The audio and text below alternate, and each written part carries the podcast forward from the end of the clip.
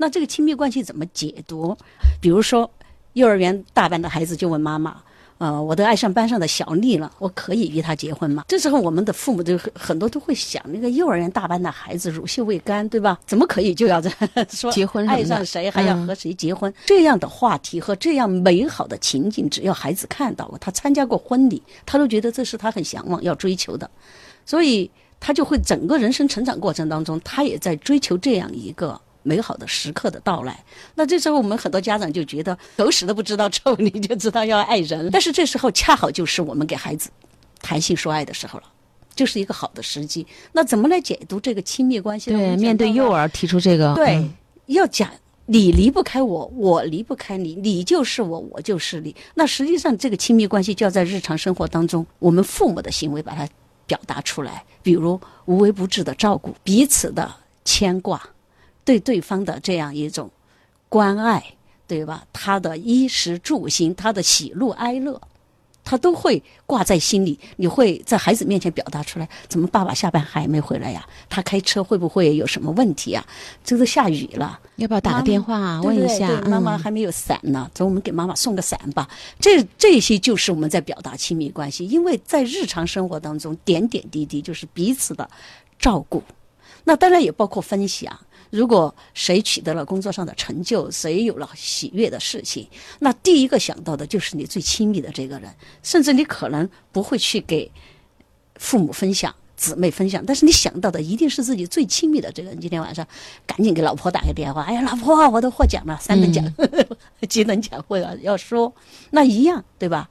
这个作为夫妻之间有了。美好的事情，第一个想到要分享的一定是这个亲密的人。那实际上这时候你就在孩子面前，你就表达：呀，爸爸有一个最美好的事情想告诉妈妈。如果妈妈也高兴，爸爸就觉得更高兴。孩子就知道了。你看他们俩的这种亲密感是这样流露出来的。那你就要给孩子说，我和爸爸和妈妈的这种亲密关系，就是我们无时不刻的这样一种分享。但是，当我们忧伤的时候，当我们有我们自己生活当中的痛苦的时候，你也告诉孩子：“我这会儿很不开心，我很想和妈妈交流，我很好想和爸爸说，对吧？”那么这些都是给孩子之言传身教。亲密关系是什么？如果你在家庭里面，父母你们表达出来是两个人根本就没关系，对吧？你玩你的，我玩我的，对吧？回不回来吃饭都不管，甚至电话也不打一个问一个，那这时候孩子就觉得。他无从去学习这个亲密关系，他看不出来。性就是亲密最亲密的关系。那其实父母在日常生活当中，可以把这种最亲密的关系表现出来，表现出来，就是言传身教，孩子去感受到，对他今后的这个恋爱观、择偶观、婚姻观。因为走入婚姻嘛，其实油盐酱醋茶很多小事儿。但是两个人如果是这样子去呈现的，就是，呃，喜悦我们分享会把那个喜悦放大，对不对？痛苦我们一起来，喜悦就成了两份，对，加上孩子就变成三份了。对对对。但是遇到痛苦的时候，我安慰你，痛苦就会减一半。孩子又过来抱抱爸爸、爸爸妈妈，你不是就更对？我觉得特别美好的一种是爸爸妈妈之间的这种爱。除了我们关上门来做爱，开着门的时候，要让孩子看到我们的亲密的关系，彼此的照顾、分享、喜欢。和爱，我有朋友，他经常就是他先生会给他剪脚指甲，泡完脚之后，因为自己不方便剪嘛，然后他女儿也会也会把那个小脚丫翘起来，我就觉得特别美好的。学到了呀，如果是儿子也学到了，女儿也学到了，他们其实是彼此的，可以回答了。那这个幼儿园的孩子说：“你看我们的这种爱，我们的亲密关系，爸爸娶了妈妈，妈妈嫁给爸爸，但是我们有这个能力来相互的照顾、相互的牵挂、相互的分享，那你能吗？”明天小丽就住院了。在这之前我说过，你能到医院去照顾她吗？你五岁，她五岁，实际上问题就摆在了孩子面前，就说这种爱，你要娶她，你要和她结婚，不光是我们口上说去的，她长得漂亮，我想娶她，就像我们成年人举行婚礼一样。而在这个婚礼仪式之后，是长长的生活，每天的相濡以沫。那这时候，你父母要表达出来的，就是给孩子看到这种照顾、无微不至的牵挂、彼此的这样一种关爱，为替对对方着想。那这时孩子就学到，那你告诉他，你能照顾小丽吗？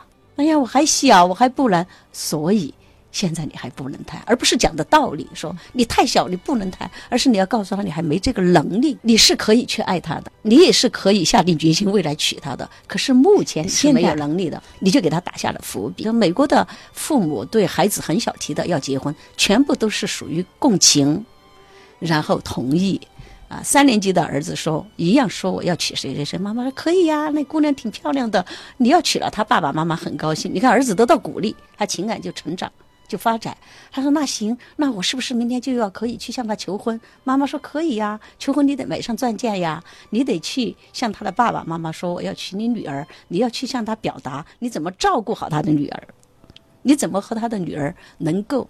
一块儿的相爱下去，他一下就傻眼。他说：“我没钱呐，我这钻戒买不了啊。”对呀，他就说：“妈妈能不能帮我买？”妈妈说：“那不能。你爱的女人，就要你自己用行动去挣钱，买上钻戒，租上教堂，买上婚纱，开着车子向他求爱。”哦，那要等我长大了再说。对了，他就说：“那这得等多久啊？”妈妈就给他说：“你现在不就九岁了吗？再等十年吧。十年，你有这个本事了，就像爸爸当初一样。你看。”他马上就有现身说法了。